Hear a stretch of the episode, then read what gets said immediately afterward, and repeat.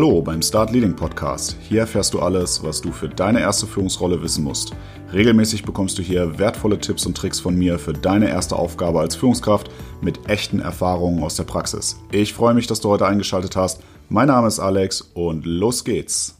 So, da bin ich wieder mit Folge 2 der Reihe vom Recruiting zum Onboarding. In der letzten Folge habe ich dir ja erstmal generell erklärt, wie du das Bewerbungsgespräch vorbereiten solltest, wie auch die generelle Kommunikation im Vorfeld mit dem Bewerber aussieht, wie du das Gespräch klassischerweise durchführst, also durch welche Phasen du da gehen musst und was du bei der Nachbereitung beachten solltest. Eine Sache habe ich dir in der Folge aber noch nicht erzählt, und zwar die zeitliche Abfolge. Ein Bewerbungsgespräch sollte, sofern wir nicht über ein ausgeprägteres Assessment Center reden, bei dem du den Bewerber gegebenenfalls Fallstudien oder so bearbeiten lässt, nicht mehr als ungefähr 45 bis 60 Minuten betragen. Wobei der Hauptteil, also der Teil, in dem der Bewerber sich vorstellt und du Fragen stellst, sowie in der Phase, in der du das Unternehmen oder die Aufgaben deines Teams vorstellst, die meiste Zeit in Anspruch nehmen sollten. Bei längeren Gesprächen räumen dem Kandidaten aber gegebenenfalls eine Pause ein oder biete sie ihm wenigstens an. Es gibt auch Unternehmen, die dich übrigens bewusst vier Stunden lang grillen und Pausen nur suggerieren. Habe ich zum Beispiel mal erlebt, Angesetzt waren vier Gespräche direkt hintereinander mit fünf bis zehn Minuten Pause dazwischen. Jedes Gespräch wurde aber überzogen und ich wurde dann immer gefragt, ob ich die Pause benötige oder ob wir direkt weitermachen können. Der neue Interviewpartner würde ja auch schon warten.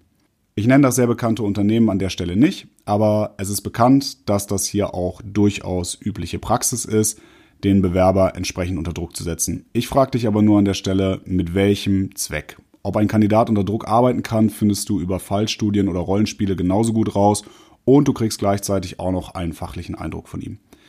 Ich habe beim letzten Mal auch schon gesagt, dass ein Bewerbungsgespräch immer auch Marketing von dir, deinem Team und gegebenenfalls auch von dem Unternehmen ist. Was hast du also davon, wenn du den Bewerber einschüchterst, den du eigentlich vielleicht haben willst?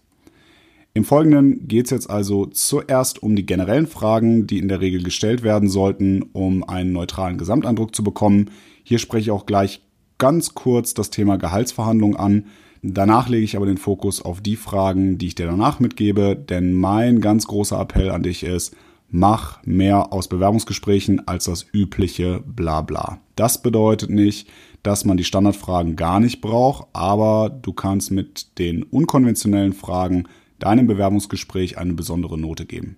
In der letzten Folge habe ich ja schon gesagt, dass es auch hilfreich sein kann, wenn du Unterstützung beispielsweise deiner Personalabteilung hast. Nicht, um inhaltlich das Gespräch zu führen, es sei denn, das ist in deinem Unternehmen so üblich, aber um wenigstens einen sauberen Rahmen zu stecken und die Fragen zu stellen, die erstmal grundsätzlich gestellt werden in so einem Gespräch, aber auch die sich gegebenenfalls auf bestimmte Werte des Unternehmens beziehen und somit fester Bestandteil der übergeordneten Interviewstrategie deines Unternehmens sind.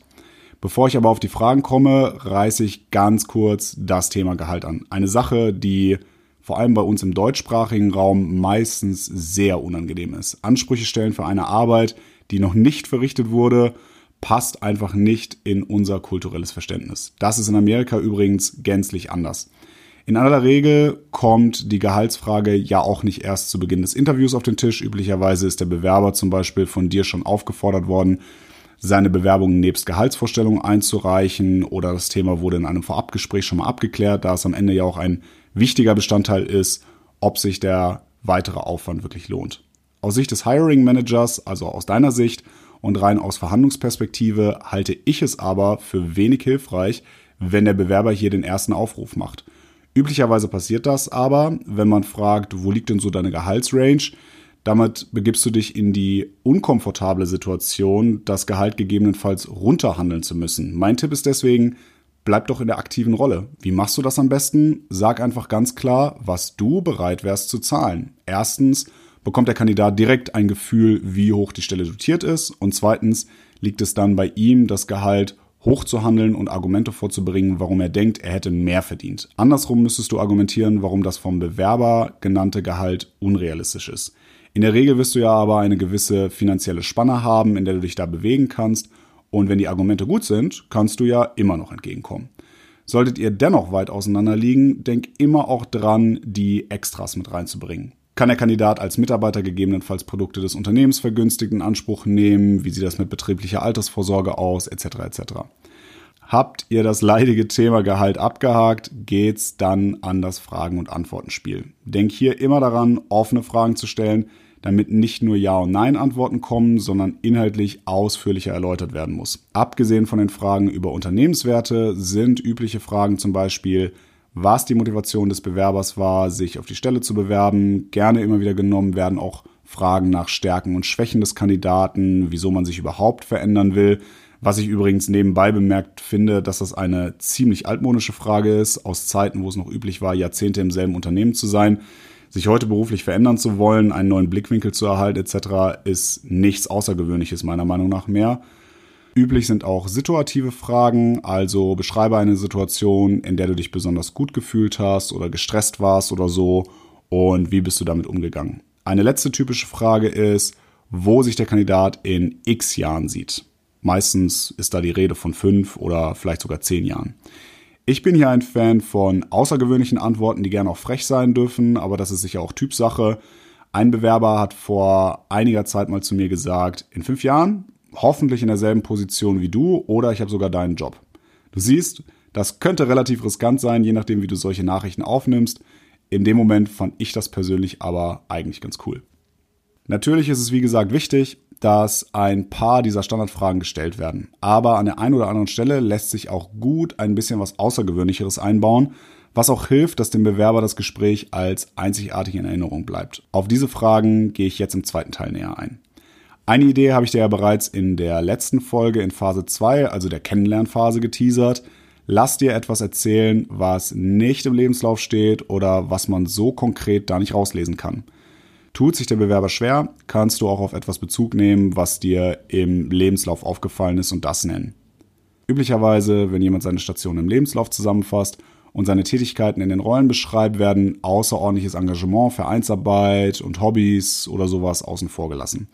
Oftmals findest du hier aber interessante Aspekte, auf die du eingehen kannst oder bei denen du nachfragen kannst, wie man beispielsweise darauf gekommen ist, in diesem oder jenem Verein mitzuwirken für welchen Zweck spezielle Zertifizierungen gemacht werden oder wurden, wie es zu diesem und jenem außergewöhnlichen Hobby kam und was den Bewerber daran persönlich so begeistert hat etc.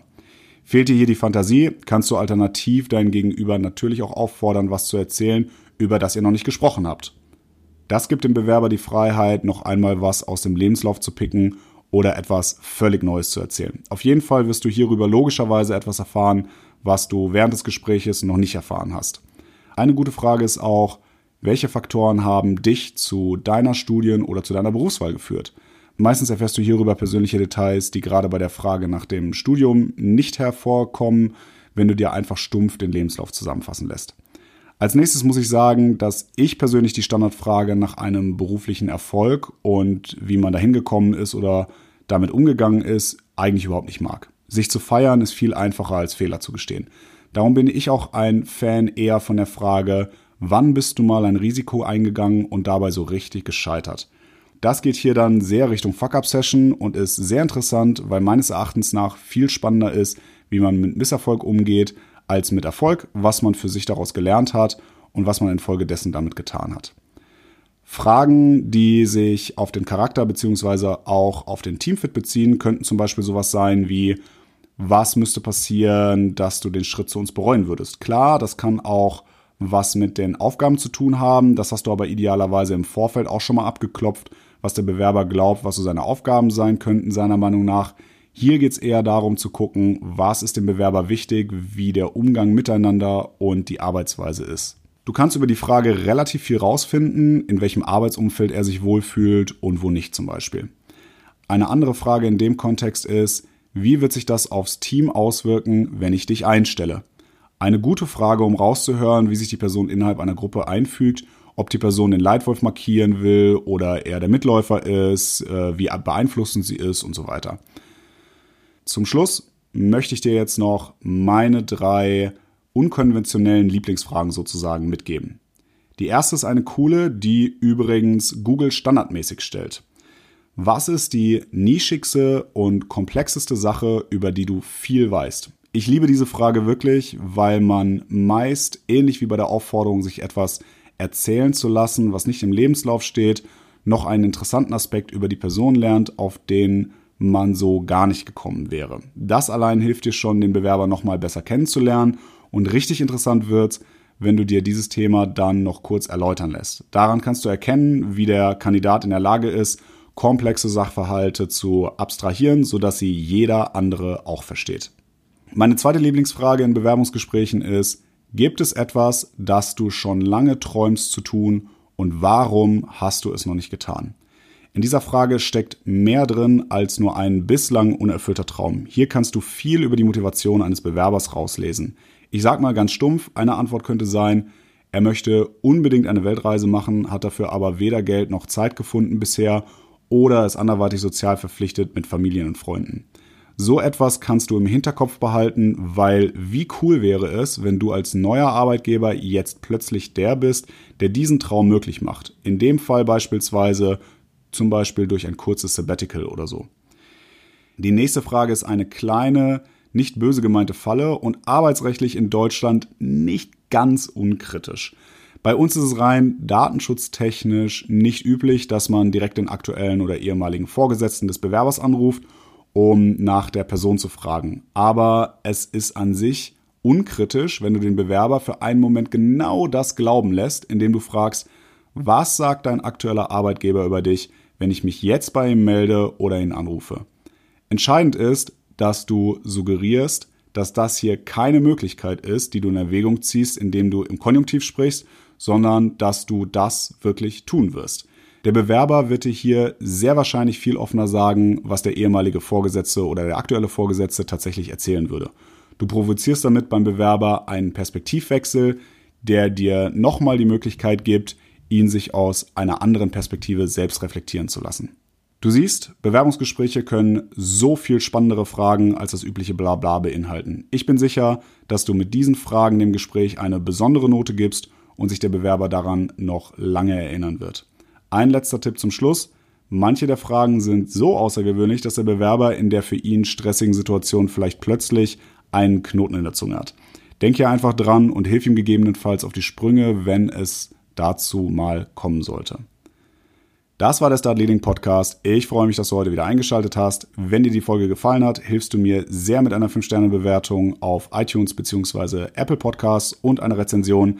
Ansonsten folg mir auf Instagram, da findest du mich unter Start Leading Podcast, alles also ein Wort ohne Abstand geschrieben. Oder auf Spotify, Apple Podcasts, Deezer oder Google Podcasts, um keine Folge mehr zu verpassen. Die Links dazu, genauso wie meine E-Mail-Adresse, findest du wie immer in den Show Notes und in der Beschreibung des Podcasts. Ich freue mich, dass du heute eingeschaltet hast und bis zum nächsten Mal.